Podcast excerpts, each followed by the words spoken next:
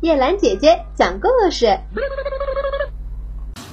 老鼠百变。丛林中有一只小老鼠灰哥，整日里闷闷不乐。它自感形象不佳，本领又小，生活在社会的最底层。看人家猫多神气呀！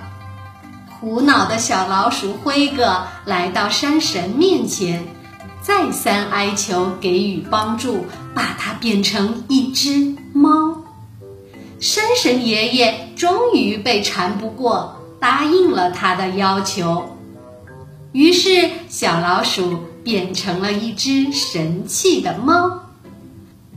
没高兴几天。又有了新的问题，原来猫怕狗呀，它又去求山神，把自己变成一只狗。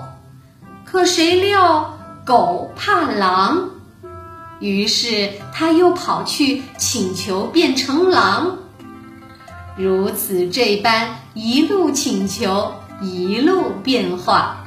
小老鼠灰哥终于变成了森林之王大象。